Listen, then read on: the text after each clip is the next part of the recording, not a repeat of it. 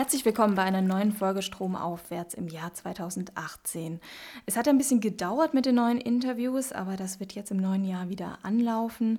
Zu Gast bei mir ist heute die Politik- und Sozialwissenschaftlerin Prof. Dr. Anita Godes. Sie hat 2014 eine herausragende Dissertation geschrieben, in der sie untersuchte, wie das Assad-Regime in Syrien das Internet aktiv für das Ausspionieren und das gezielte Töten von Oppositionellen nutzt. Im Rahmen dieser Arbeit zeigt Anita Godes auf, wie soziale Netzwerke das Organisieren von Protesten in Diktaturen auf der einen Seite erleichtern, aber Regimen gleichzeitig ein machtvolles Werkzeug zur Überwachung und Manipulation der Bevölkerung an die Hand gibt. Anita Godes arbeitet als Assistenzprofessorin für internationale Beziehungen am Institut für Politikwissenschaften der Universität Zürich und ist heute Abend bei mir im Küchenstudio. Herzlich willkommen. Dankeschön. Wir haben äh, uns vorhin das Du angeboten. So, jetzt habe ich äh, hier mein Interview noch auf Sie. Ich, ähm, oh. Äh, also wie du möchtest, wir können das auch gerne, wie du möchtest, wenn es dir lieber mit sie ist, können wir das auch Nö, machen. ich finde das immer gut okay, eigentlich. Gut.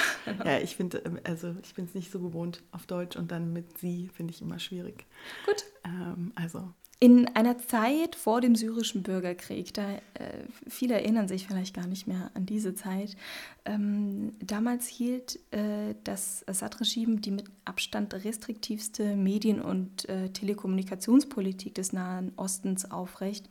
Und wenige Wochen vor den politischen Massenprotesten im März 2011 gab das Regime soziale Medien wie Facebook und YouTube frei. Ähm, was bedeutete diese Freischaltung für die syrische Bevölkerung? Also ich glaube, zum einen ähm, ist die Freischaltung von Kommunikationstechnologien für Bevölkerung, egal wo, natürlich erstmal ein ganz großer Befreiungsschritt. Also man kann nicht nur mit ähm, Menschen überall auf der Welt kommunizieren, sondern auch mit äh, Freunden und Familie nah und fern. Und gerade in Zeiten von politischem Umbruch will man natürlich auch immer wissen, wie es den Leuten geht, die einem wichtig sind. Und ähm, insofern ist jede Form von ähm, Abnahme von Zensur als positiv anzusehen. Und ich glaube, das wurde auch erstmal als, als große positive oder wird auch weiterhin als große positive ähm, Entwicklung angesehen, also egal wo das passiert. Das Problem ist natürlich, wenn man nicht gewohnt ist, diese, diese neuen Freiheiten zu haben und möglicherweise auch sich nicht ganz im Klaren darüber ist, welche negativen Konsequenzen das mit sich ziehen kann, dann kann das natürlich auch nach hinten, also kann das auch unter Umständen sehr negative Konsequenzen haben. Und man muss dazu sagen, dass 2011 nicht nur in Syrien, sondern überall auf der Welt eigentlich das Bewusstsein, was Überwachung und die Möglichkeiten der Überwachung angeht, einfach noch nicht so stark ausgebildet waren. Das heißt, ähm, das ist jetzt vielleicht gar nicht unbedingt was Spezifisches für Syrien, aber da haben wir eben ein, ein Regime, was extrem autoritär ist und was sich dann entschieden hat, eben die Kommunikationstechnologie äh, Zugang, den Kommunikationstechnologiezugang zu verändern. Und das hat dann natürlich stärkere Konsequenzen, als es vielleicht hätte in einem Land, wo das Regime jetzt nicht so starke Motivation hat, die Bevölkerung zu unterdrücken. Und da haben wir dann einfach gesehen, dass ähm, viele Leute sich natürlich auf diese Technologien gestürzt, gestürzt haben und sich gefreut haben und ähm, auch ganz stark ihre ähm, Meinungen gegenüber dem Regime kundgetan haben. Und das hat dann natürlich wiederum dem Regime die Möglichkeit gegeben, herauszufinden, wer eigentlich quasi ähm, Groll gegen sie hegt und wer nicht. Und, und da haben wir dann eben diese explosive Mischung gesehen, die wir auch in anderen Ländern gesehen haben. Aber ich denke, Syrien ist ein ganz extremes Beispiel, weil eben dieser Umbruch von ähm, extremer Restriktion auf, auf Öffentlichkeit und dann mit Backlash von der Regierung eben schon relativ, relativ einzigartig zu dem Zeitpunkt war. International wurde diese Lockerung äh, der Kommunikationspolitik ja sehr begrüßt, ähm, was ja eigentlich auch ein sehr mutiger Schritt war zu der Zeit, weil in anderen Ländern in Nordafrika der arabische Frühling, das wurde ja auch oft so als Twitter-Facebook-Revolution äh, betitelt. Wieso hat das Regime, wenn es da schon gesehen hat, dass sich Leute über soziale Medien organisieren, wieso hat es sich gerade dann entschlossen, ähm, diese Kommunikationskanäle zu öffnen? Also ich glaube, retrospektiv kann man natürlich, ähm, und das macht man natürlich als Politikwissenschaftler gern, dass man sagt, alles war höchst rational und war komplett durchdacht, aber wir müssen uns auch vor Gesicht führen, dass vor sechs Jahren einfach die Auswirkungen dieser ähm, Kommunikationstechnologien den meisten Leuten noch nicht so klar waren. Das heißt, ähm, es kann gut sein, dass das Regime die Idee hatte, dadurch mehr Informationen zu bekommen, ein besseres Meinungsbild zu bekommen der Öffentlichkeit. Aber nicht jeder wusste jetzt unbedingt, was für einen Effekt Twitter hat oder wie genau Facebook benutzt wird. Also deswegen ist es schwer jetzt zu sagen, dass es ein ganz, ganz kalkulierter Schritt war, das zu machen. Aber wir haben gesehen, dass der Effekt davon sehr groß war. Und dass dann auch ähm, mit Zeit es immer klarer wurde, wie viel Information eigentlich über diese Netzwerke zu holen ist. Das heißt also, ähm, natürlich haben ähm, die, die autoritären Machthaber, die ganz genau beobachtet haben, was in Tunesien und Ägypten passiert ist, daraus gelernt und versucht quasi ihre eigenen Konsequenzen zu ziehen. Aber das war jetzt 2010, 2011 jetzt nicht so, dass jeder genau wusste, wie genau diese Informationen auch benutzt werden könnte. Also wir sehen da schon auch Lernprozesse, ähm, die passiert sind. Und jetzt natürlich noch viel stärker, aber auch damals schon. Es hätte ja auch ein cleverer Schachzug sein können, diese Kommunikationskanäle zu öffnen, damit sich der Unmut sozusagen dort entlädt und dass da irgendwie so das Gefühl herrscht, ich tue was, wenn ich hier diesen Beitrag like oder diese Petition unterschreibe oder was auch immer. So wie wir es ja beispielsweise auch tun. Ja. Wir gehen ja auch nicht wegen allem auf die Straße. Ja. Ähm, hätte ja funktionieren können. Ja. Das, ne?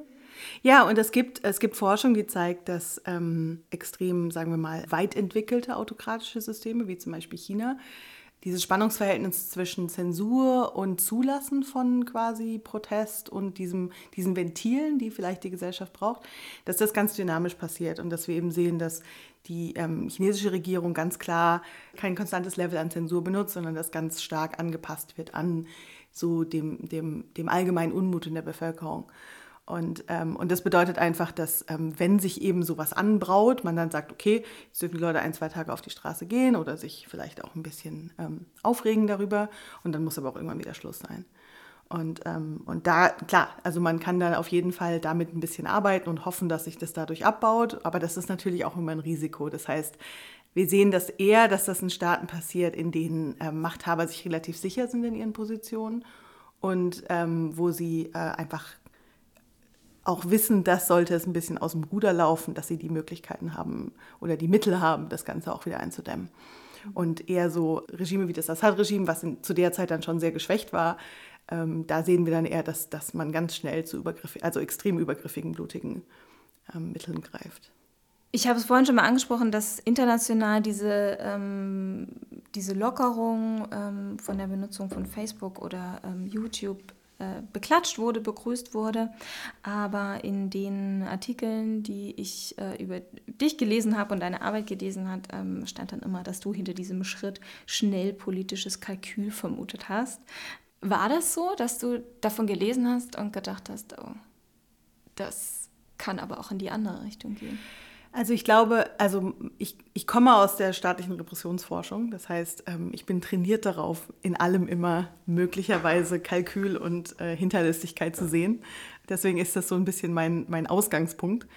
Ähm, und äh, die Art und Weise, wie soziale Medien und Überwachung eingesetzt werden, ist ja auch nicht das erste Mal, dass Regime ähm, äh, moderne Medien dazu benutzen, um sich ihren eigenen Vorteil zu verschaffen.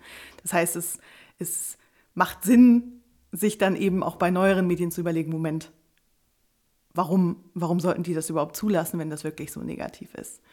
Und ähm, die Art und Weise, wie ähm, eben soziale Medien und, und, ähm, und das Internet allgemein von nicht-demokratischen Regimen aufgenommen wurde in den letzten 20 Jahren, deutet darauf hin, dass sie auf jeden Fall einen großen Vorteil darin für sich sehen. Und ähm, es gibt viele Fallstudien zu, ähm, zu, zu, nicht, zu nicht demokratischen Ländern, in denen wir eben sehen, dass das immer wieder ein, vereinzelt ein, eingesetzt wird. Aber die, ich glaube, die Reichweite und die Systematik, mit der das sich jetzt auch verbreitet hat, weil die einen natürlich auch von den anderen lernen und nach Snowden wissen alle, was alles möglich ist und jetzt, jetzt wollen das natürlich die ganzen anderen Länder auch. Ich glaube, also die Reichweite und Systematik war uns einfach nicht bewusst vorher. Und ich glaube, ähm, bevor ich angefangen habe, an meiner Arbeit zu schreiben, war mir auch nicht bewusst, zu welchem, zu welchem Grad es auch eingesetzt wird. Also ich hatte, als ich angefangen habe, zu Syrien zu arbeiten, hatte ich relativ krude Vorstellungen darüber, wie das benutzt werden würde und gerade diese Internetabschaltung. Ähm, und mir wurde dann erst mit der Zeit bewusst, zu welchem Grad es eigentlich wirklich ein, Teil der Konfliktdynamik darstellt. Die, die Rolle des Internets in dem Konflikt war ja wirklich ähm, ganz fundamental, weil dadurch äh, viel geteilt werden wollte. Also jeder Angriff oder ähm, auch wirklich so Guerillataktiken äh, beispielsweise offengelegt werden konnten. Wie wurde das ähm, genau genutzt? Also ich glaube, ähm, das fing an von, also jede einzelne kleine Einheit, äh, ähm, jedes einzelne kleine Bataillon, jede einzelne kleine bewaffnete Gruppe, die sich formiert hat, hat ein äh, Video gedreht und es auf YouTube gestellt und gesagt, das ist jetzt We are the battalion so and so so and so and we pledge allegiance to XYZ. Und ähm, wir haben gesehen, dass Leute öffentlich auf YouTube ähm, äh, von der Armee quasi desertiert sind. Und also das war, es war quasi so, es ist nicht, dass es nicht wahr ist, wenn es nicht im Internet passiert. Ne? Also wir haben wirklich gesehen, dass, dass wirklich je, je, diese einzelnen kleinen Konfliktschritte quasi oder, oder Konfliktdynamiken einfach auf Video festgehalten wurden und geteilt wurden. Und ähm, das haben wir so vorher noch nie gesehen. Also das, das war, das ist wirklich so ganz auf der, auf der Basic-Ebene haben wir einfach gesehen, dass es quasi genutzt wurde als, sagen wir mal, als Pinnwand, um sich öffentlich zur Schau zu stellen. Ähm, dann aber haben wir natürlich auch gesehen, dass ähm, die Regierung sich diese so-called Syrian Electronic Army zusammengestellt hat, die quasi für die syrische Regierung im Internet kämpft oder versucht, sich für sie zu positionieren, Propaganda zu betreiben. Ähm, wir haben gesehen, dass je, jegliche Fraktionen, die nicht mit der Regierung zusammenarbeiten, sich eine Internetpräsenz aufgebaut haben. Wir haben gesehen, dass ähm, Ziviljournalisten über das Internet berichtet haben. Die Gruppen, mit denen wir zusammenarbeiten, die Menschenrechtsgruppen, könnten ihre Arbeit gar nicht machen ohne das Internet. Also die skypen jeden Tag mit ihren Kollegen und so weiter und so fort. Und also das, das durchdringt alles wenn wir die Todeslisten kriegen, ähm, mit denen wir arbeiten, um zu, festzustellen, wie viele Menschen gestorben sind, ist oft ein YouTube-Link oder ein Facebook-Link zu einem Bild dabei, einfach um quasi sicherzustellen, dass das quasi keine gefakten Namen sind. Ähm, also es ist einfach überall, überall wichtig, bei jedem Schritt. Ähm, ich kann mich noch daran erinnern, dass auch äh, als diese Proteste losgingen und das Regime dann auch dagegen vorgegangen ist, dass dann so ein, sehr schnell so ein Presse-Shutdown stattgefunden hat, ähm, keine Journalisten mehr ins Land kommen durften und dann nur diese UN-Beobachter reingelassen wurden. Ja. Genau, also ich meine, das war, glaube ich, die früheste, das, so die früheste Wirkung, die wir gesehen haben, war, dass in Ländern, in denen der traditionelle Medienapparat extrem zensiert ist, das Internet einfach eine, eine Form darstellt, in der sich Menschen ausdrücken können und in der sie Informationen teilen können, die wir sonst so nie gekriegt haben hätten. Ähm, und ich glaube, Syrien ist dafür ein extrem gutes Beispiel. Bevor wir jetzt über ähm, deine Dissertation und äh, diese Todeslisten, die du gerade erwähnt hast, ähm, uns unterhalten und die Ergebnisse vor allem der Dissertation, ähm, müssen wir durch den, äh, den Unterbau sozusagen, ähm, also die Thesen und was du mit der Arbeit ähm, am Beispiel Syrien untersuchen wolltest. Genau, also für mich war, war in Syrien der erste Schritt war erstmal herauszufinden, ähm, also quasi, wenn wir jetzt chronologisch vorgehen, wie ich meine Arbeit geschrieben habe, war der, der erste Schritt für mich herauszufinden, okay, wir sehen diese, diese nationalen Shutdowns, also wirklich Blackouts des Internets und inwiefern spielen die eine Rolle in den, in den sagen wir mal, täglichen militärischen Kämpfen, die da passieren. Und ähm, ich hatte eigentlich gedacht, ich würde finden, dass in der Zeit, wo diese Blackouts sind, weniger Gewalt ähm, dokumentiert wird, einfach weil das Internet nicht verfügbar ist und weniger geteilt wird. Ähm, und wir aber jetzt nicht unbedingt sehen, dass es da andere Konfliktdynamiken gibt. Und was ich stattdessen gefunden habe, war, dass um diesen Zeitpunkt, also um diese extremen Outages, ähm, dass die Gewalt einfach extrem in die Höhe schnellt. Und zwar von Regierungsseite. Also dass die Regierung eindeutig mehr Gewalt um die Zeit dieser Blackouts benutzt. Und das waren das natürlich die extremsten Events, die kommen nicht so oft vor, die kommen vor allem jetzt nicht mehr so oft vor, weil die extrem viele negative internationale Starkzahlen machen. Also das wurde ganz schnell klar, dass das einfach einen Aufschrei gegeben hat. Also wenn man googelt Syria Internet Shutdown, dann findet man tausend Artikel von der New York Times bis Amnesty International, die sagen, oh Gott, was passiert da jetzt? Und ähm, ich glaube, die Regierung hat ganz schnell gelernt, dass wenn das nur in einem Teil von Syrien passiert und solange die Reporter zum Beispiel oder halt die Leute, die viel Einfluss haben in Damaskus oder sonst wo noch Internet haben, dann macht das einfach, hegt das nicht so viel auf, Aufsehen. Und, ähm, und dann war eben der zweite Schritt für mich zu, zu schauen, naja, wenn wir auf, auf subnationaler Ebene, auf regionaler Ebene schauen, wie das Internet variiert oder die Internetzugang, der, der Internetzugang variiert, was, wie hängt das mit Konfliktdynamiken zusammen? Und, ähm, und da sehen wir eben auch, dass in den Regionen, in denen das Internet quasi verfügbar ist, die Gewalt deutlich zielgerichteter ist als in Regionen, in denen das Internet nicht verfügbar ist. Was heißt zielgerichteter? Zielgerichtet bedeutet einfach, dass die Form oder die, die, die Art und Weise, in der Menschen umgebracht werden, ähm, uns darauf schließen lässt, dass die Regierung diese Person umbringen wollte und nicht einfach irgendjemanden. Ne? Also die, die, eine Sache ist, du sagst, okay, bombardiere jetzt hier einen Stadtteil. Also ganz salopp gesagt, ist natürlich furchtbar, also ganz furchtbar. Aber da geht es nicht um einzelne Personen, sondern da geht es darum, okay, ich möchte jetzt hier richtig großen Schaden anrichten. Und das andere ist, wenn hier jetzt jemand bei dir an die Tür klopft und sagt, ich will dich verhaften und danach wirst du tot aufgefunden und dann sagen die Reports, okay, ähm, du wurdest davor verhaftet und dann ist das quasi ein Indiz dafür, dass man dich ausgewählt hat und nicht jemand anders. Und das Auswählen hast du dann zurückgeführt auf bestimmte oppositionelle Tätigkeiten im Internet der Person? Das wäre schön, wenn man das machen könnte. Ähm, aber so, so genaue Informationen haben wir leider nicht über. Wir haben anekdotische Evidenz darüber, wie Menschen über ihre Aktivität im Internet und vor allem auch das Netzwerk von Individuen, ähm, die aktiv waren im Internet, quasi ausspioniert wurde und danach quasi es zu, zu Verhaftungen kam und zu Tötungen aber auf, sagen wir mal, ähm, auf systematischer, größerer Ebene können wir nur die, die Muster quasi miteinander vergleichen. Also es ist immer so ein bisschen der Trade-off bei diesen Studien. Das eine ist quasi empirische Evidenz für einzelne Fälle und das andere ist dann eben größere Muster miteinander zu vergleichen. Und wir haben eben individuelle Evidenz für einzelne Fälle und größere Muster und darauf können wir schließen, dass die zusammenpassen. Aber wir können jetzt natürlich nicht sagen, dass jede Person, die ähm, zielgerichtet umgebracht wurde, aufgrund ihrer Internet Internetaktivitäten umgebracht wurde. Und ich glaube auch nicht, dass es so ist. Also natürlich gibt es ganz viele andere Gründe, warum Menschen im Konflikt umgebracht werden. Aber das Internet ist jetzt eben noch eine Dimension, auf der quasi diese Kriegsführung geführt wird. Hm.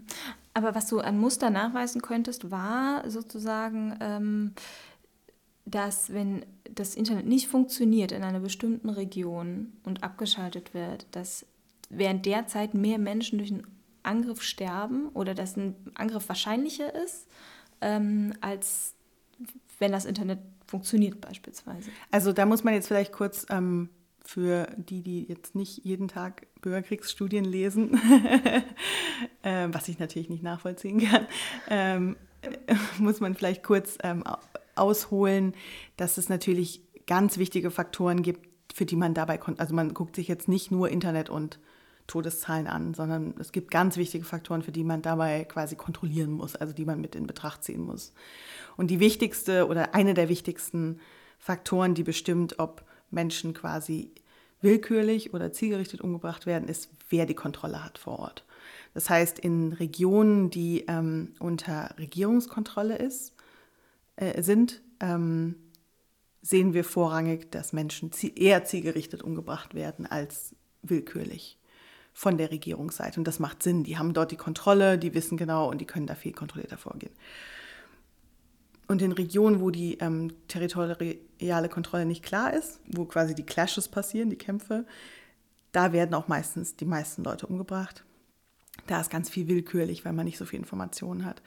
Deswegen können wir nicht vergleichen, wenn wir uns das jetzt das Internet anschauen, können wir jetzt nicht die die umkämpften Gebiete mit den Regierungsgebieten äh, vergleichen, sondern wir müssen sagen, innerhalb von Regierungsgebieten, wenn das Internet aus ist, werden mehr oder weniger Leute willkürlich umgebracht, versus wenn das Internet an ist. Und das finden wir eben. Also wir müssen quasi all diese anderen Sachen mit in Betracht ziehen und dann sehen wir trotzdem, dass quasi das, die, die Regierung das Internet als, als zusätzliche Waffe, also quasi benutzt für das, was sie macht. Ich habe äh, dann in deiner Dissertation oder auch in mehreren Artikeln darüber von fünf Menschen pro Tag mehr gelesen ähm, als an Tagen, an denen über das Internet kommuniziert werden konnte. Mhm. Kannst du diese Zahl nochmal ähm, irgendwie in, in Beziehung setzen? Ähm, das sind natürlich Vorhersagen. Ne? Also das ist natürlich, wenn man irgendwas in der Hand haben will. Mhm. Ähm, und was man dann macht, ist, dass man sagt, okay, aufgrund der Muster, die ich in der Vergangenheit gesehen habe, was ist der Erwartungswert? Und ähm, dann, der Erwartungswert genau ist natürlich nicht fünf, sondern sagen wir zwischen drei und acht oder was. Ähm, und ähm, was es aber im Grunde genommen sagt, ist, dass die, ähm, die Anzahl der Menschen, die an Tagen äh, sterben, an denen das Internet aus ist, einfach auf jeden Fall höher ist als sonst nicht. Die könnten jetzt in Aleppo oder Homs noch mal deutlich höher sein als in Regionen, die weniger unter, unter Gewalt leiden. Also es kommt natürlich auch auf die Region an. Ähm, deswegen, man kann fünf sagen, es ist natürlich ähm, schön, irgendwie so ein Bild im Kopf, oder was heißt schön, es ist gut, ein Bild im Kopf davon zu haben, aber es kommt natürlich auf ganz viele andere Faktoren auch an. Und wenn das Internet in einem extrem umkämpften Gebiet ausgeschaltet wird, dann sehen wir eben viel höhere Ausschläge davon als jetzt in Gebieten, die nicht so umkämpft sind. Mhm. Um die These zu stützen, brauchst du also, wie gesagt, also nicht nur die Daten von Toten ähm, im syrischen Bürgerkrieg und die Daten über die Internetversorgung, aber es war eigentlich, diese beiden Daten waren schon der, der, ähm, der wichtigste Teil der Arbeit, um die gegeneinander zu stellen. Das, also für mich waren das die interessantesten Teile, aber natürlich muss man diese anderen Sachen mit in Betracht ziehen, genau. Wie konntest du die Toten als Opfer von zielgerichteter Gewalt äh, identifizieren und als Opfer von willkürlicher Gewalt? Also du hast vorhin diese Todeslisten erwähnt. Wie sehen die aus? Also hast du deinen Namen, Todesdatum und Umstände des Todes. Ja, genau. Also diese Daten muss man ganz klar sagen, diese Daten werden von Menschenrechtsgruppen, die in Syrien arbeiten, die zum großen Teil syrische ähm, Zivilisten sind, gesammelt.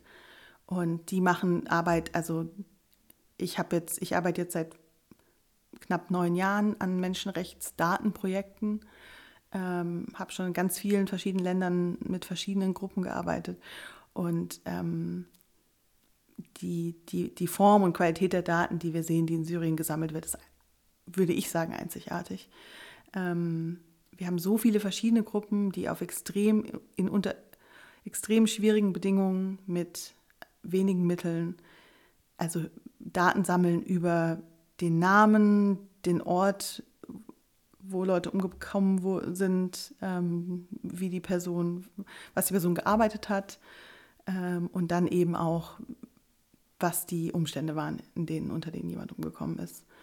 Und, ähm, und diese Daten werden eben in ganz normalen Excel-Listen Excel quasi gesammelt. Und ähm, durch diese Arbeit mit der NGO, mit der ich zusammenarbeite, ähm, habe ich eben mit diesen Daten seit vielen Jahren jetzt gearbeitet. Und ähm, wir arbeiten auch mit diesen Gruppen ganz eng zusammen. Aber man muss ganz klar sagen, die, die wirkliche äh, Knochenarbeit machen diese Gruppen. Und, ähm, und das ist wirklich unglaublich, was die machen. Und wir werten diese Listen für sie aus, weil wir eben die statistischen Kapazitäten dafür haben. Und als Teil meiner Doktorarbeit habe ich eben diese quasi nicht systematisch oder weniger systematisch gesammelten Daten über die Umstände der Toten ausge, ähm, ausgewertet um dann quasi für jeden Toten zu sehen, ist die Person in der Situation umgekommen, die darauf hindeutet, dass sie zielgerichtet umgebracht wurde oder nicht. Von was für einer Größenordnung sprechen wir denn da? Ähm, für meine Doktorarbeit habe ich, ähm, ich glaube, knapp 80.000 ähm, 80 Namen von Getöteten, die ich, die ich ausgewertet habe. Genau. Es ist ähm, gerade ganz interessant, dass du dabei stockst, yeah. um zu überlegen, wie man das ist bezeichnet, weil es sind Tote, aber für dich sind es sozusagen Fälle oder, oder Daten, äh, mit denen du arbeitest, aber gleichzeitig weißt du ja, dass ähm, du mit 80.000 Toten genau, arbeitest. Genau. Und 80.000, also wir reden hier von einem, von einem Zeitraum von weniger als zwei Jahren. Also ich schaue mir, ich habe Daten für weniger als zwei Jahre von dem Konflikt, also es ist nicht für den ganzen Konflikt. Das ist ein Bruchteil von, den, von der Anzahl von Menschen, die umgekommen sind. Ja, also im Englisch reden wir von Documented Records oder Records of Killings. Und ähm, es ist immer ganz wichtig für uns eben zu sagen, das sind nicht alle Menschen, die dort gestorben sind, sondern wir reden hier von denen, die quasi aufgeschrieben wurden. Weil ähm, so aus Menschenrechtsperspektive ist jeder einzelne Tote, der, der, also jeder einzelne, der stirbt, ist gleich wichtig. Und äh, die, die quasi auf Listen landen, sind nicht wichtiger als die, von denen wir nie was hören. Deswegen ähm, sagen wir nie, okay, wir haben hier eine Liste von allen Toten, sondern wir haben hier die, die dokumentiert wurden. Und die, die ähm, nicht dokumentiert wurden, dürfen nicht vergessen werden. Ähm, wie ist das mit so einer Liste zu arbeiten, ähm, mit diesen Datensätzen und wahrscheinlich bekommst du, hast du innerhalb dieser zwei Jahre immer mal nochmal einen Schub bekommen und nochmal eine Excel-Liste. Oh, ich stelle mir das so ähm, traurig vor, auch diese Namen zu lesen. Ich glaube, ich glaube, es macht mich, es macht mich nicht traurig, mit diesen Daten zu arbeiten, gar nicht. Eher habe ich das Gefühl, dass das ist ein ganz kleiner Beitrag, den wir leisten können, weil wir quasi was machen, was diese Gruppen nicht können. Also wir, wir, wir, wir liefern quasi nur die Kapazität, die sie selber nicht machen können. Wir könnten jetzt nicht vor Ort diese, diese Arbeit besser machen als die, niemals. Ähm, was mich eher traurig macht, ist, wenn ich diese, diese Listen sehe und dann sehe, dass es eigentlich niemanden mehr interessiert hier, was da passiert. Also das habe ich so das Gefühl seit ein paar Jahren. Also am Anfang war natürlich große Aufmerksamkeit und so weiter, aber letztes Jahr, als die Belagerung von Aleppo war, Ende zweiter, vorletztes Jahr, wenn wir 2018 sprechen, ähm, im Winter 2016, das hat hier keine großen Wellen mehr geschlagen. Und das finde ich eigentlich das Traurige. Ja, ich kann mich noch erinnern, wie in den ersten Jahren ähm, noch die Todesfälle, da, das ging immer noch mal so durch die Medien. Jetzt ja. sind bisher 80.000, 100.000 gestorben in diesem Bürgerkrieg und äh, wieso kann er nicht endlich beendet werden? Und ähm, mittlerweile hört man davon gar nichts mehr. Also wir haben damals den ersten Report für die UN, ich glaube Anfang 2013 rausgebracht und dann zwei 2013, einen 2014. Und ich weiß noch, bei unseren ersten Reports war das so New York Times Headlines und es war in den deutschen Nachrichten und es war überall. Und nach dem dritten Report hat die UN gesagt, also wir, hören, wir, wir stellen das Projekt ein. Ähm, wir haben nie genau gehört, was die Gründe dafür sind. Ähm, aber wenn es quasi, wenn die Zahl der Toten oder die Zahl der dokumentierten Toten wirklich ein, ein politisches Druckmittel gewesen wäre, wäre, wäre das, glaube ich, nicht eingestellt worden. Also genau, was du sagst. Die, das Interesse ist einfach, man, man hört einfach, naja gut, über 100.000 ist es auch nur noch eine Statistik und wen, dann macht es auch keinen Unterschied mehr. Mhm. Ja. Für diese NGO arbeitest du aber noch ähm, bei, mit dieser Erhebung der Zahlen. Ähm, ja. Erzähl uns mal was über diese NGO, damit wir auch mal den Namen kennen. Ja, ja das ist, ähm, man redet immer nur von NGO. Ähm, genau, also ich arbeite seit 2009 für die Human Rights Data Analysis Group. Und also für die arbeite ich schon länger als ich, bevor ich angefangen habe zu promovieren. Und ähm, das ist eine NGO, die den Hauptsitz in San Francisco hat und sich darauf spezialisiert hat, quasi die statistischen ähm, Fähigkeiten, ihre statistischen Fähigkeiten für ähm, genau solche Menschenrechtsarbeit einzusetzen. Also wir machen Analysen von ähm, Menschenrechtsverbrechen. Darauf spezialisieren wir uns. Ähm, das Ganze hat angefangen in Lateinamerika und die meisten unserer Projekte sind auch noch in Lateinamerika, in ähm, El Salvador, in Peru, in Guatemala und ähm, in Kolumbien und jetzt seit 2012 in Syrien. wir haben viel Arbeit in Westafrika gemacht, in Südafrika bei der Wahrheitskommission mitgearbeitet. Das war natürlich vor meiner Zeit. und jetzt seit zwei Jahren ähm, machen wir auch relativ viel Arbeit in den USA zu ähm, Polizeigewalt. Also es äh, beschränkt sich nicht nur auf Bürgerkriegsländer, sondern allgemein in Ländern, in denen wir es mit großen Zahlen an Menschenrechtsverbrechen oder anderen Formen von Gewalt zu tun haben. Wenn du sagst 80.000 Tote in Excel-Listen, du hast eine bisher davor nie dagewesene Präzision zu den, zu den Umständen. Ähm, aber du bist ja jetzt nicht alle 80.000 durchgegangen und hast willkürliche Gewalt und zielgerichtete Gewalt daneben geschrieben. Also ähm, die Form von Arbeit, die wir machen, in den Größenordnungen jetzt, kann man eigentlich nicht mehr per Hand machen. Also ähm, die, die Arbeit, ähm, die, die, oder die Arbeitsschritte, die ich, die ich quasi durchlaufen musste für meine Doktorarbeit, ähm, fangen damit an, dass wir verschiedene Listen haben und natürlich erstmal alle Namen auf allen Listen miteinander vergleichen wollen. Das haben wir schon damals in Peru gemacht. Also der, in Peru war der Bürgerkrieg von 1980 bis 2000. Da hatten wir auch eine Liste. Da hatten wir aber vielleicht knapp über 20.000 ähm, Namen, mit denen wir arbeiten mussten. Und ähm, in Syrien haben wir mehrere Hunderttausende von Namen. Da kann, die kann man, kann man sich nicht hinsetzen und das per Hand machen. Das geht einfach nicht. Ähm, das heißt, wir müssen uns auf ähm, maschinelles Lernen und maschinengeschützte Analysen ver ver verlassen. Ähm, und das wäre einfach gar nicht möglich sonst. Für, dieses, für diesen Vergleich müssen wir diese Machine Learning äh, Methods anwenden damit wir quasi nachher wirklich sagen können, aus vier Listen haben wir alle Namen miteinander verglichen und die Listen so zusammengestellt, dass wir nachher jede einzelne Person nur noch einmal auf der Liste haben. Und ähm, der Schritt, der dann wichtig war für diese zielgerichtete willkürliche Gewalt, war eben zu sagen, okay, ähm, wir verlassen uns wieder auf ähm, diese, diese Art von maschinenbasierter Textanalyse. Ähm, und was man da einfach macht, ist, was heißt einfach, man ähm, man sagt, okay, ich ähm, ziehe eine Stichprobe aus der, aus der Liste von 1 bis 2000 Namen und die gehe ich ganz systematisch per Hand durch und kodiere quasi, wurde die Person zielgerichtet umgebracht, meiner Meinung nach oder nicht. Und ähm, dann gebe ich diese 2000 ähm, meinem Computer und ähm, sage ihm, okay, lerne jetzt, was das Muster ist in, in, diesen, in diesen Zahlen quasi.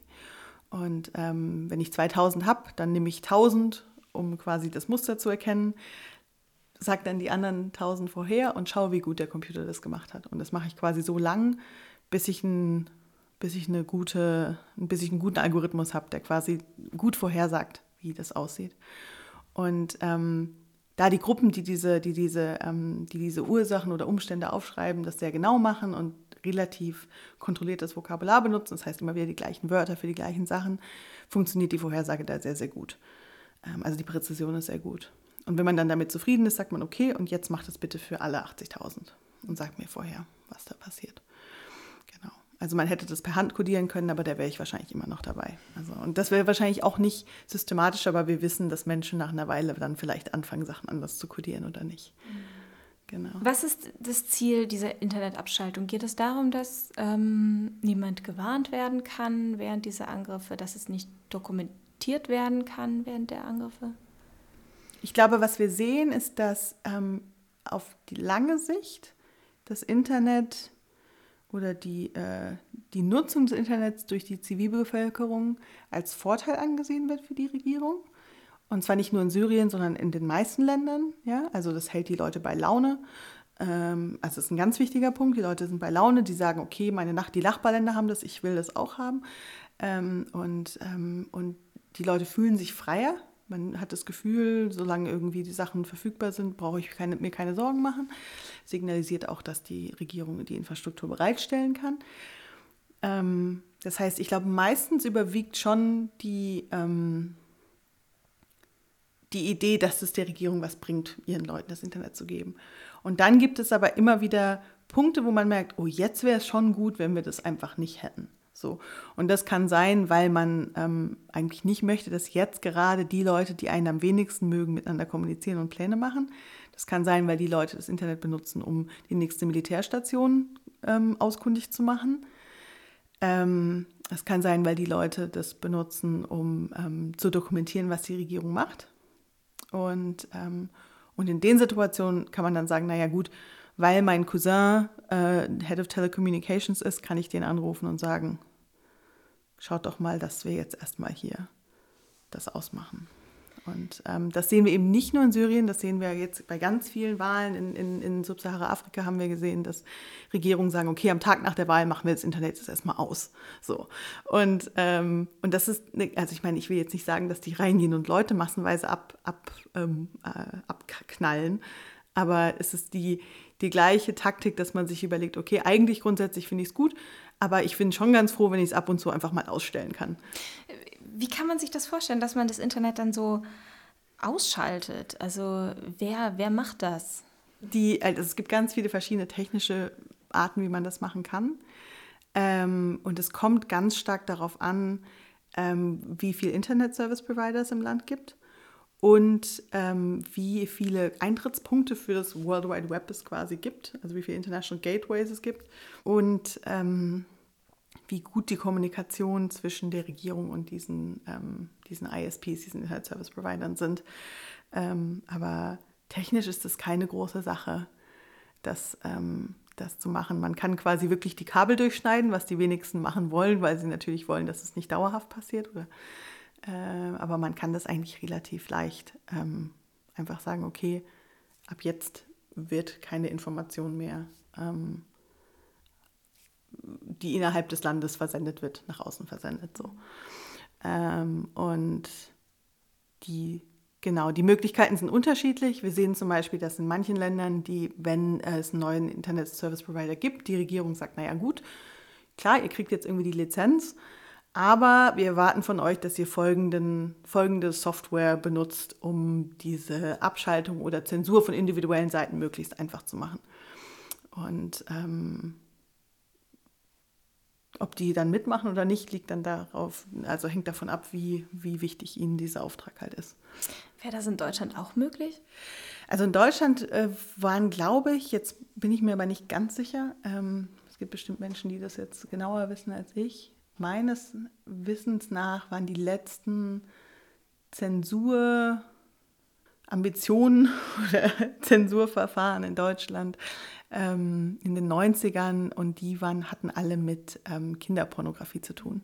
Also das ist quasi, es gibt, es gibt, ähm, es gibt viele Gründe, warum in Informationen in Ländern zensiert wird, die nicht unbedingt nur mit politischen Sachen zu tun hat. Viel hat mit ähm, Nudity, also Nacktheit, Pornografie, Kinderpornografie, ähm, gewissen religiösen Inhalten, gewissen terroristischen Inhalten, also die als terroristisch klassifiziert wurden, ähm, zu tun. Und ähm, und die Software, die aber benutzt wird, um diese Seiten zu blockieren, ist genau die gleiche Software oder kann genau die gleiche Software sein, die ähm, Staaten benutzen, um bei ihnen auch Seiten zu blockieren. Ähm, das heißt, wenn, wenn ein Land jetzt sagt, okay, wir wollen jetzt, dass in unserem Land keine ähm, Glücksspielseiten online verfügbar sind, wir, wir bauen jetzt dafür bei den Internet Service Providern gewisse ähm, Vorrichtungen ein, dann kann es genauso gut benutzt werden, um irgendwelche Seiten zu blockieren, die politischen Inhalt haben. Also die Technologie ist da nicht anders. Genau. Aber es ist in Deutschland deutlich schwieriger, einfach weil wir viel mehr Anbieter haben. Das heißt, man müsste zu jedem Anbieter gehen und da erstmal quasi nachfragen. Also es ist, man, je größer die Diversität an Internet Service Providern ist, desto schwieriger wird das. Mhm. Genau. Dass es zu diesen Internetausfällen kam, ähm, dass dadurch gewisse Regionen auch wie abgeschottet waren, ähm, aber auch, dass ähm, durch das Internet oppositionelle Gruppen identifiziert werden konnten. Das waren bestimmt alles Faktoren, die auch ähm, die Oppositionellen gespürt haben, irgendwann mal drauf gekommen sind, das Internet ist nicht sicher. Wie hat es dann den Umgang damit verändert? Also ich glaube, wir haben wieder, ich will das jetzt nicht, ich will jetzt Syrien nicht zu stark trennen von anderen Ländern, weil das jetzt keine Syrien-spezifische Sache ist, sondern wir haben allgemein einfach gesehen, dass in den letzten, in den, im letzten Jahrzehnt Gruppen, die aus irgendeinem Grund Angst, also, also äh, begründete oder unbegründete Angst davor haben, dass Regierungen ähm, äh, sie überwachen könnten, einfach viel stärker gelernt haben, damit umzugehen und sich dagegen zu wehren. Und ähm, die, die Art und Weise, wie sie sich wehren, ist extrem unterschiedlich. Und ähm, es ist auch ganz klar, dass es da kein, keine einheitliche Lösung gibt, weil jeder Staat andere Kapazitäten hat. Ähm, in vielen Ländern haben Oppositionelle einfach Angst davor, dass ihnen die Hardware beschlagnahmt wird. Das heißt, da geht es gar nicht so sehr darum, was sie quasi online sagen, sondern vielmehr, was sie auf ihren Servern haben. Ähm, in anderen Ländern ist es viel wichtiger, dass die Kommunikation verschlüsselt ist oder dass ganz viel nicht mehr über moderne Kommunikationstechnologien ver verbreitet wird. Also ich glaube, die Gefahrenmodelle, die Gefahrenmodelle sind anders. Ähm, je, nach, äh, je nach Situation. Aber ich glaube, die, das Bewusstsein dafür ist extrem gewachsen. Und gerade seit den Snowden-Enthüllungen extrem. Ja. Also auf beiden Seiten. Auf der einen Seite ist es, glaube ich, oppositionellen oder, oder nichtstaatlichen Gruppen und Menschenrechtsgruppen extrem klar, dass sie das machen müssen. Auf der anderen Seite wissen jetzt auch alle anderen staatlichen ähm, Institutionen, was alles möglich ist. Das heißt, es war auch so ein bisschen ein, ein, Showcase für die natürlich zu sehen, was, was, was die USA macht. Das wollen wir auch. Ähm, so Handlanger für Regime, die das Internet zu, für Repressionen benutzen, sind, wie du vorhin gesagt hast, ähm, Software ähm, und Hersteller dieser Software, ja. ähm, die oftmals gar nicht in dem repressiven Land sitzen, sondern auch in der EU. Was, was in gewisser Weise auch als Kriegswaffe äh, verkauft wird in, in repressive Staaten, aber nicht als Kriegswaffe deklariert ist. Genau, also die, die EU hat jetzt in den letzten paar Jahren da auch extrem viel mehr sich zu positioniert. Ähm, also man redet da von diesen Dual-Use, ähm, ich weiß gar nicht, wie man das, duale Nutzungsgüter, würde man das vielleicht, äh, da gibt es bestimmt ein deutsches Wort, was, ich jetzt, was mir jetzt nicht einfällt. Ähm, das sind einfach so Sachen, wo man irgendwie sagt, okay, wenn wir die exportieren, die können zum einen natürlich für positive Sachen benutzt werden, wie zum Beispiel ähm, um ähm, Kriminelle zu überwachen, um Banden zu überwachen, um Kartelle zu überwachen und die dann quasi zur, ähm, vor Gericht zu bringen, können aber natürlich auch dafür benutzt werden, um Menschenrechtsaktivisten ähm, zu überwachen, um Journalisten zu überwachen. Und, ähm, und diese Dual-Use-Güter sind eben ein ganz schwieriges, ein ganz, ein ganz schwieriger Bereich. Und ähm, die Position von vielen, ähm, sagen wir mal, Digital Activists oder Menschenrechtsaktivisten, die sich in dem Bereich gut auskennen, ist schwierig, weil ähm, die, die Gesetze, die erlassen werden, um diese Dual-Use-Güter zu regulieren, auch ganz schnell auf ähm, ähm, Verschlüsselungstechnologie angewendet werden können. Das heißt, wenn jetzt jemand in ein Land reist und dort Menschenrechtsgruppen beibringen will, wie sie sich quasi schützen können und wie sie quasi Verschlüsselungstechnologie benutzen können, um sich zu wehren und um sich zu schützen, muss man eben aufpassen, dass diese Gesetze, die quasi den Export von Überwachungstechnologie ähm, regulieren, nicht auch in diese, in diese Felder eindringen. Das heißt, es ist ein bisschen Drahtseilakt, wie man das quasi so macht, dass auf jeden Fall die Gruppen, wie zum Beispiel die italienische Hacking-Team, die ähm, stark dafür bekannt ist, quasi ähm, an ähm, nicht-demokratische Länder ihre Software zu verkaufen, dass die auf jeden Fall eingedämmt werden, aber dass andere Formen von Software eben nicht quasi illegal werden. Ähm, aber ich glaube, die Tatsache, dass wir uns damit jetzt so viel befassen, ist einfach schon quasi ein, gut, ein gutes Signal. Genau. Aber so eine gewisse, also bei, bei Kriegswaffen ist zum Beispiel äh, klar geregelt, in welche Länder exportiert werden darf. Jede Waffe hat eine bestimmte Kennzahl, ähm, an der nachverfolgt werden kann, woher sie kommt. Ja. Ähm, das ist ja bei Software eigentlich, wäre wahrscheinlich möglich technisch, aber das ist bis dahin noch nicht durchgedrungen. Jein, also wir, dank, dank der großartigen Arbeit von ähm, so Gruppen wie dem Citizen, den Citizen Lab ähm, Leuten in, in Toronto, die wirklich dieses, ähm, die es wirklich auf sich genommen haben, die Malware oder die Trojaner auf den Computern von Menschenrechtsaktivisten ähm, zu analysieren und die dann oft eben ähm, quasi ähm, Fingerabdrücke finden von gewissen Formen von von, von Malware, die von diesen Überwachungssoftwarefirmen verkauft wird. Also wir wissen schon, ab und zu können wir das schon zurückführen und sehen, was das ist, aber wir wissen natürlich nicht, was die, was die Regierungen alles benutzen. Und ähm, wir wissen, dass die syrische Regierung zum Beispiel ähm, also einfach produktfertige Software gekauft hat, aber auch ihre eigene Software hat und ihre eigenen Leute hat, die daran arbeiten. Das heißt, ähm, es ist natürlich schon wichtig, dass wir diese Art von, von, von ähm, Technologie irgendwie regulieren. Aber das allein wird uns auch nicht helfen, weil viele Länder ähm, eben auch einfach ihre eigene Software ähm, herstellen. Ähm, also die chinesische Regierung ähm, braucht jetzt nicht irgendwelche Überwachungssoftware aus Europa unbedingt, weil die ihre eigenen Sachen haben. Also deswegen ist es ist schon wichtig, ist auf jeden Fall extrem wichtig, gerade für Länder, die eben die eigenen Kapazitäten nicht haben. Aber das ist jetzt leider nicht auch nicht das Allheilmittel. In Syrien äh, war das die Electronic Army, ähm, die Assad dann ja, mit Spionageprogrammen unterstützt hat und wahrscheinlich auch so die ähm, äh, Facebook-Kanäle durchforstet hat. Genau, also die haben sich, ähm, ähm, soweit mir bekannt ist, eher darauf fokussiert, quasi die syrische Regierung im Internet zu repräsentieren. Also die haben dann auch andere Seiten gehackt und gesagt, hier, wir sind hier, habt Angst vor uns und so. Ähm, genau. Und, und das war so deren, deren ähm, deren Mandat so ein bisschen.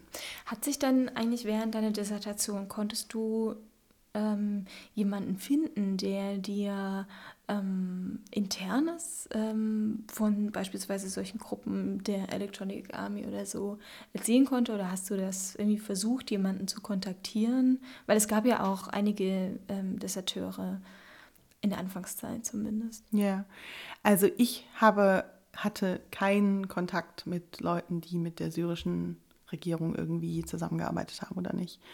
Ähm, meine Kontakte waren vorrangig Leute, die ähm, sich quasi auf Seiten der Oppositionellen ähm, positioniert haben. Und das kann man natürlich als großen Kritikpunkt sehen. Also ich muss sagen, als ich meine Dissertation geschrieben habe, selber war das noch nicht so groß, aber ich habe jetzt in den letzten zwei Jahren schon extrem gemerkt, dass wenn ich irgendwelche Interviews gebe oder wenn ich mich irgendwie öffentlich positioniere, dass jetzt auf jeden Fall die, ähm, die Internet-Trolle sich viel stärker darüber ähm, hermachen als früher. Und ähm, dadurch, dass die Gruppen, die vorrangig ähm, eben Menschenrechtsverbrechen dokumentieren in Syrien, nicht auf Seiten der Regierung arbeiten, ähm, wird diese Arbeit ganz schnell diskreditiert und gesagt, ja gut, ihr arbeitet ja auch nur mit Terroristen zusammen ähm, weil natürlich äh, pro Assad, die Pro-Assad-Position ist, dass jeder, der nicht pro Assad ist, quasi Terrorist ist.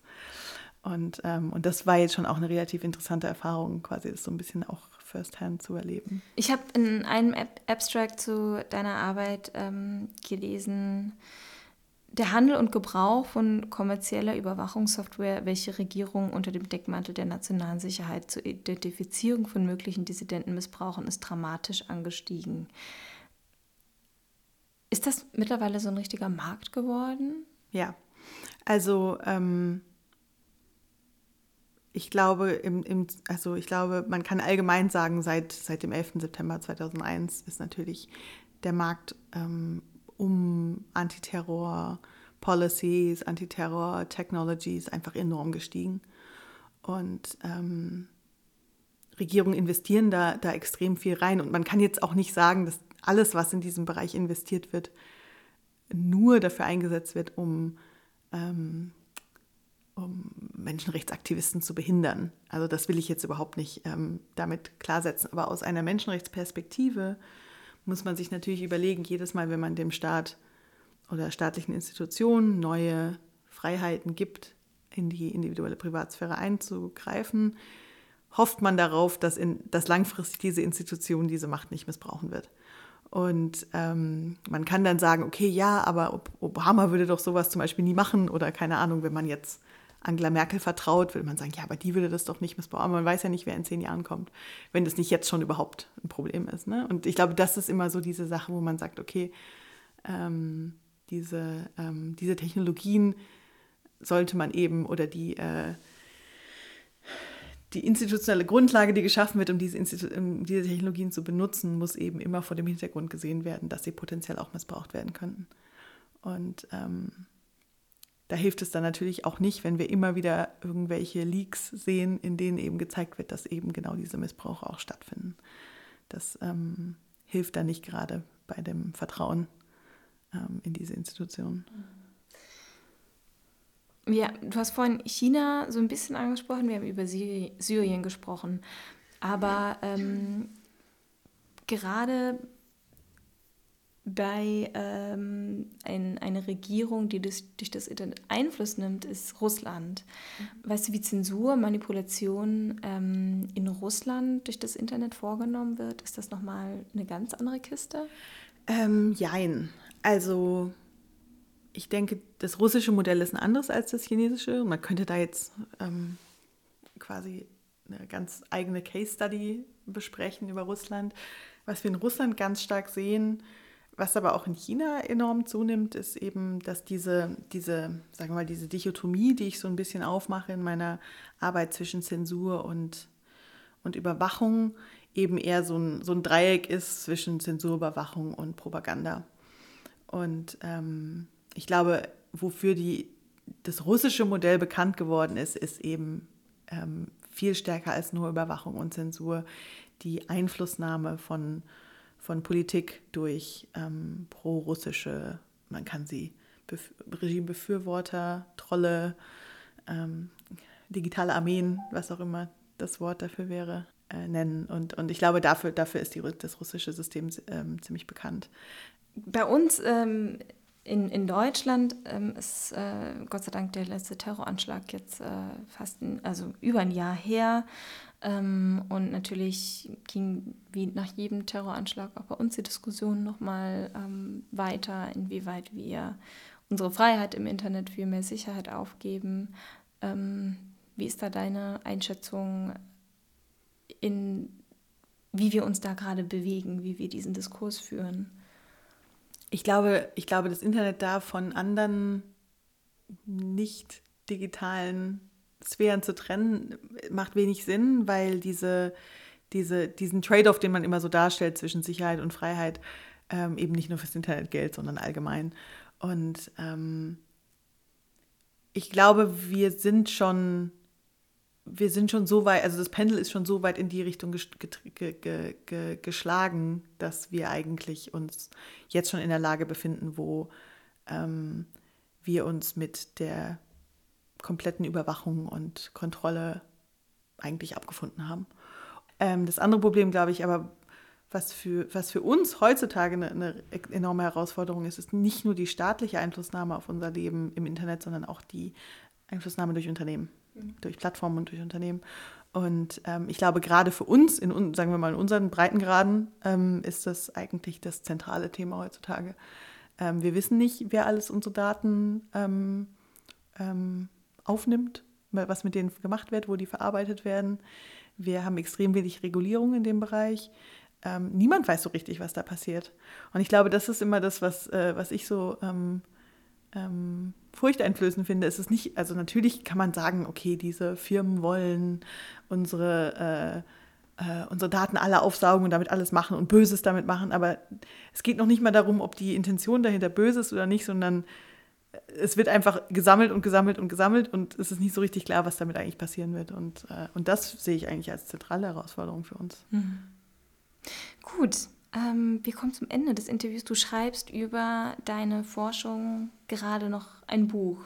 Kannst du da schon Näheres dazu sagen, wenn es rauskommt? Ähm Ach, das würde ich auch gern wissen. das wäre gut zu wissen. Ähm, Genau, also das Buch baut auf auf meiner Arbeit aus meiner Dissertation. Ähm, in meiner Dissertation habe ich mich schon stark auf Syrien fokussiert, einfach weil das, ähm, weil das so das Hauptfallbeispiel war für mich. Aber ich glaube, die Implikationen sind jetzt nicht nur für den syrischen Fall wichtig. Und, und ähm, was mir jetzt in dem Buch wichtig ist, ist quasi so ein bisschen, also natürlich den Fall zu besprechen, aber auch wegzugehen und einfach zu sagen, allgemein sehen wir, dass diese diese, ähm, diese digitalen Strategien eben ganz stark einfach als Teil der größeren Repressionsstrategien angenommen werden. Und dass wir immer verstehen müssen, dass wenn Staaten repressiv agieren, sie das auch im Internet tun werden, auf irgendeine Weise. Und ähm, ich finde eben besonders interessant, dass in Ländern, in denen wir vielleicht nicht so genau wissen, was da repressiv passiert, weil wir die Information einfach nicht haben, ähm, Internetaktivitäten uns ein relativ gutes Bild darüber geben könnten, was vielleicht passiert.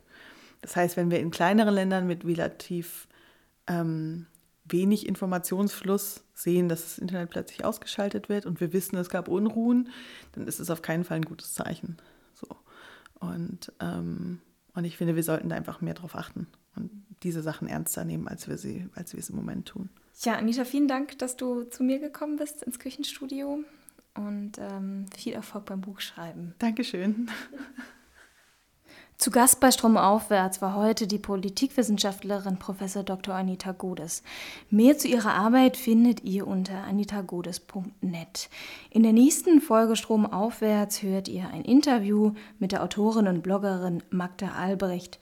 Sie hat Anfang Januar ihr Buch Fashionista rund und glücklich durchs Leben im Ulstein Verlag veröffentlicht.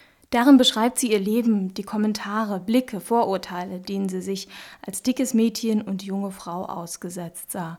Und sie spricht über ihre Befreiungsschläge in einer Gesellschaft, die dicke Menschen diskriminiert und ausgrenzt, nur weil sie wie viele andere Menschen auch nicht in eine überzogene gesellschaftliche Norm passt. Ich bin fest davon überzeugt, dass die Art und Weise, wie dicke Menschen behandelt werden, viel über uns als Gesellschaft aussagt, und zwar wenig Gutes, konstatiert sie in ihrem Buch und kämpft als Aktivistin gegen Körpernormierungen und Dickendiskriminierung. Das alles hört ihr in der nächsten Folge Strom aufwärts. Ich danke euch in dieser Woche fürs Zuhören. Bis zum nächsten Mal.